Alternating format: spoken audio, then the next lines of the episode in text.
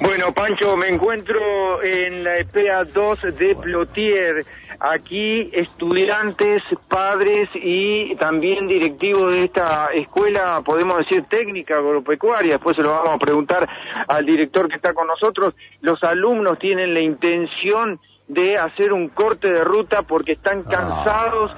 Ya de que esta escuela no tenga eh, soluciones a los problemas edilicios y además que no han comenzado las clases. Estoy con estudiantes, padres y con el director en estos precisos momentos. Eh, bueno, estamos en vivo para Radio Cumbre. Buen día, ¿cómo te va? ¿Cómo es tu nombre? Hola, buen día, me llamo Federica, soy de sexto año.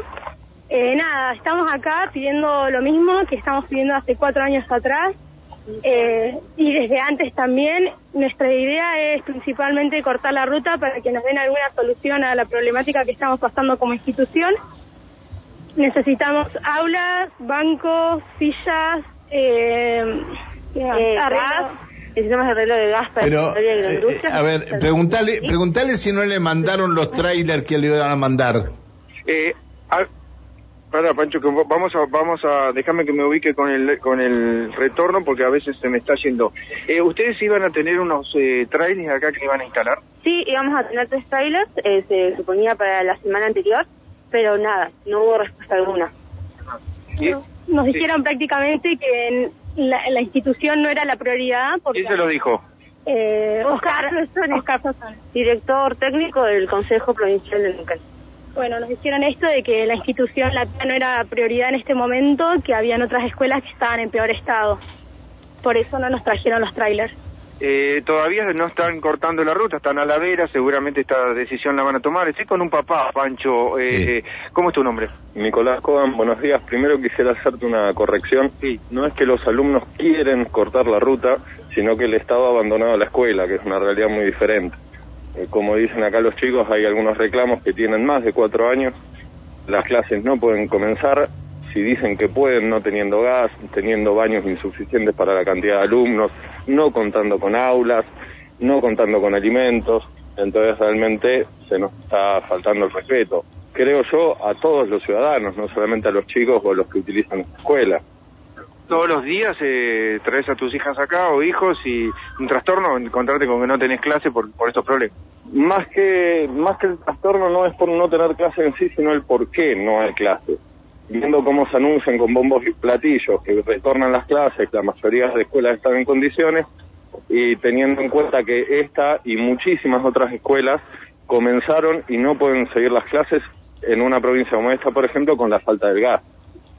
Sí, acá pueden hablar con el director que por un medidor hace dos semanas que podríamos haber empezado las clases y todavía seguimos sin gas.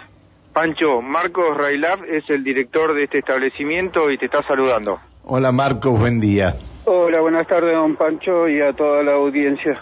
Muchas gracias por atendernos, Marcos. A ver, este, recién yo hablaba de la falta de diálogo con algunos sectores por el corte de ruta que hay en, en la bajada de Maida, este, y algunas otras cosas más. Eh, ¿esto, ¿Esto es falta de diálogo con educación lo que está pasando con ustedes? Eh, más que falta de diálogo, eh, es falta de respuesta a lo que se está pidiendo.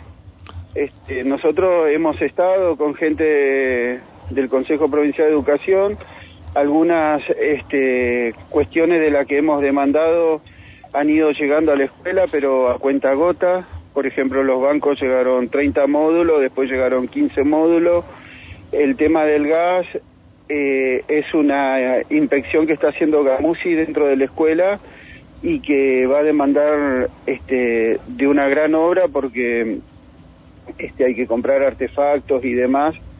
Y bueno, y eso pone en, en tensión lo que es la- el aprendizaje de los y las estudiantes, porque nosotros tenemos agroindustrias, ¿no? De producción animal, producción vegetal, y es fundamental que, que el gas esté para hacer un dulce, para calentar agua, para pelar un cerdo o una gallina, este, o para hacer un dulce de leche, eh, cuestiones así, ¿no? Yo siempre dije que si el padre que elige enviar un hijo a la escuela de meta, eh, hay que felicitarlo porque es la mejo- el mejor sistema de educación que hay dentro de, del sistema de educación. Es lo mejor que puede pasarle a un chico estudiar en una escuela de las características de la EMETA.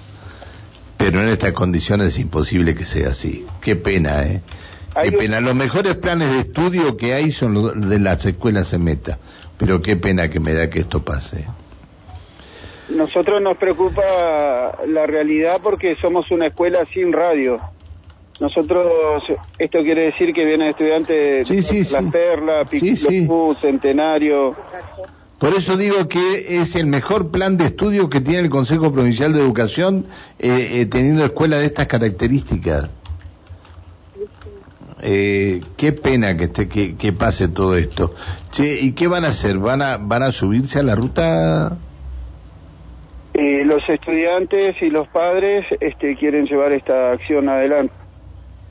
Bien. debido a la falta de respuesta, este, en este diálogo que por ahí se hablaba recién, nosotros nos acercamos al consejo con padres, estudiantes y, y alumnos. ¿Cuándo estuvieron en el consejo ustedes?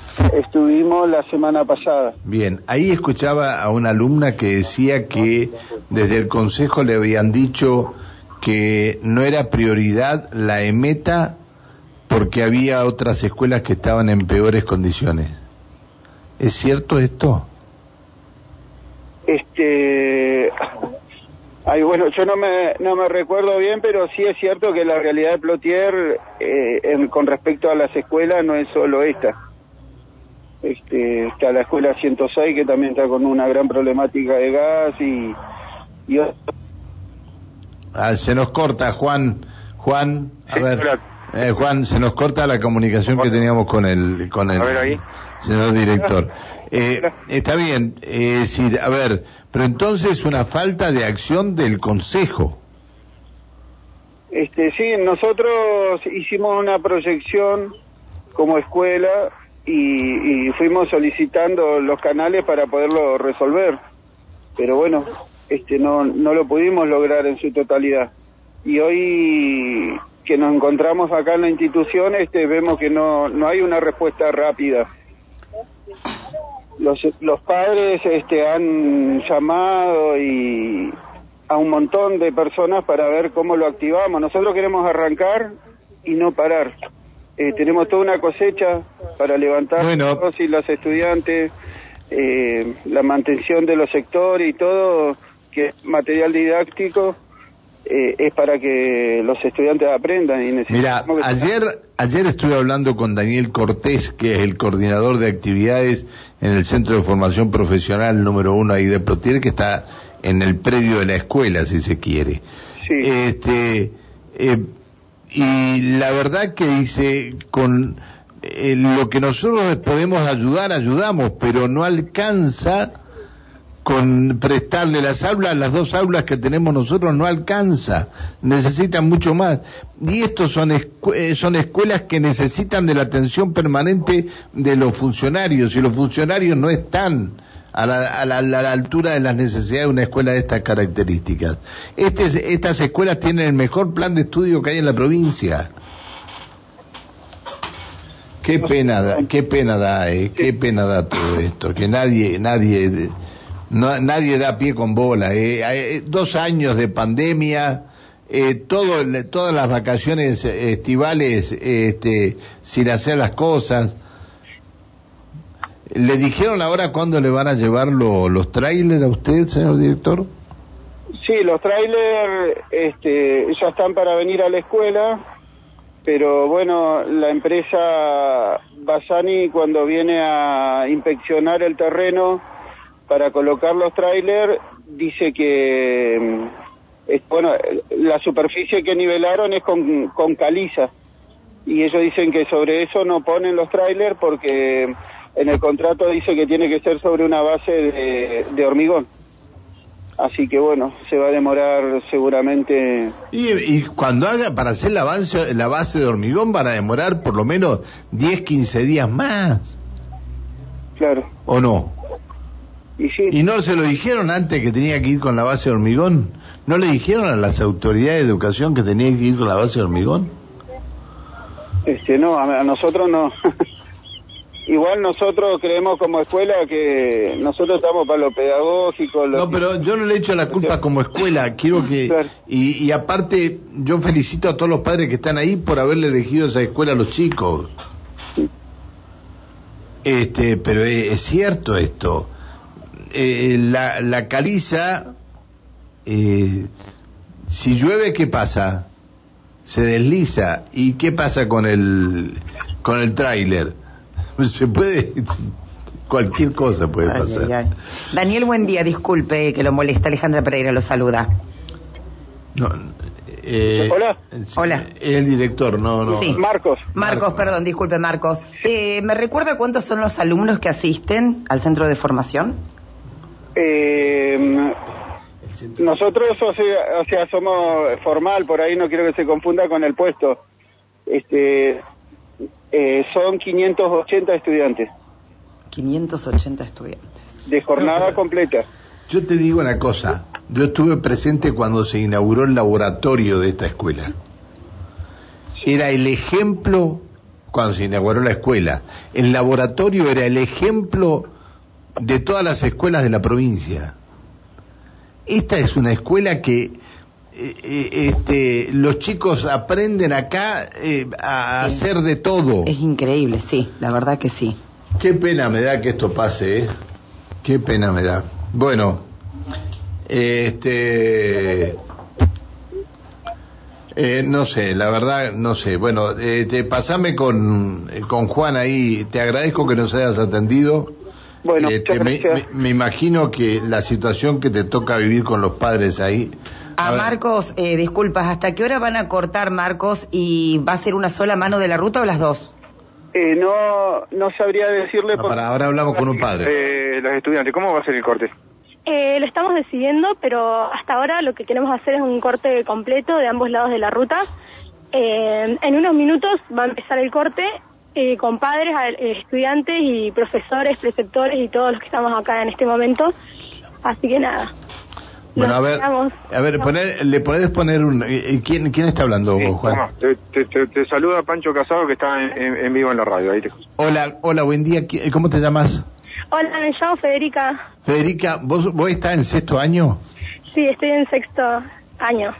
Esta, esta es la mejor, eh, el mejor plan de estudio que hay en toda la provincia, que les pase esto, eh, este, este tipo de escuelas es lo, lo, más completo que hay, y que les pase esto, la verdad es que es una pena, ¿no? Es La verdad es indignante, porque es un derecho básico que todos deberíamos adquirir y desde hace cuatro años, eh, desde que yo tengo 14, estamos luchando por lo mismo, nunca empezamos las clases como se debe. Bien. ¿Vos, vos estás en, en, en la parte, a ver, en la parte animal o en la parte vegetal estás vos? Estoy en vegetal. Bien, es decir, a vos lo del centro, eh, lo del centro, este, ahí que maneja Daniel, eh, el centro de formación profesional de Benalpelo, Eh, no entendí. que el centro de formación profesional que maneja Daniel Cortés ahí, eh, te viene bien para el estudio que vos estás llevando adelante, para el área que, eh, que, que le decidiste elegir. Sí, Bien, bueno. Bueno, este, eh, ¿cuánto tiempo puede llegar a demorar el corte? la verdad no lo tenemos programado. Es hasta que el CPE nos dé una respuesta coherente, sin parches, porque las que nos han dado hasta ahora son parches que no se van a solucionar. Eh, te los ponen por arriba como para tapar la situación, así que nada, esperamos una respuesta coherente para poder arrancar las clases. Y en las condiciones dignas, doble turno como se debe. Bien, bien. Te agradezco que nos hayas atendido. No, muchas gracias a vos. Chao. Juan, Bueno, Pancho, eh, hay que recordar, el director hace seis años que está acá y es de la primera eh, camada, la primera camada que, que cuando se recibió eh, continuó y mirá, eh, hoy es el director. ¿Sabés que me trajo el recuerdo? Eh, ahora estoy mirando las plantas de vino, estoy mirando los viñedos, Sí. dice Merlot acá y, y no hay no hay posibilidades yo de... te digo, ¿te puedo decir una cosa? Sí, El 13, creo que es el 13. ¿Qué día es el 13? Se hace ahí en el, el, el- el- ¿qué puede ser el domingo o el lunes, no sé si es El domingo. Bueno, no sé si es el 13, pero se va a hacer un, un, un curso de elaboración artesanal de vinos tranquilos Sí. y vinos espumantes en el centro de formación profesional eh, de, de ahí de la agropecuaria número uno. Ah. Este, pero esto, eh, eh, si tiene que entender que la- las autoridades que esto es otro tipo de carrera, no es lo normal que conocen. No, no, no. Estoy mirando las... Juan, las, eh, Juan, me están, me están sí, por echar. me- Bueno, era, me, era me para... tiene apuntado apuntado. eh, Mauricio Silvestrini y. Bueno, un día te voy a contar mi anécdota cuando yo hice la agraria en el IDEBI en Viedma. Pero, eh, Porque conozco, por eso... Ah, pero yo también estudié en una escuela secundaria, en una escuela agraria, Por- y, en- y ahí nos recibimos de enólogos. Qué lindo. Así que, Ah, de ahí venía. de ahí,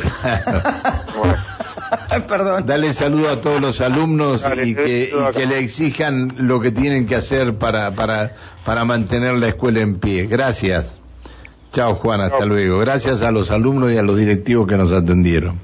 8.33 en la República Argentina. La señora Alejandra Brusaín, el señor Mauricio Silvestri.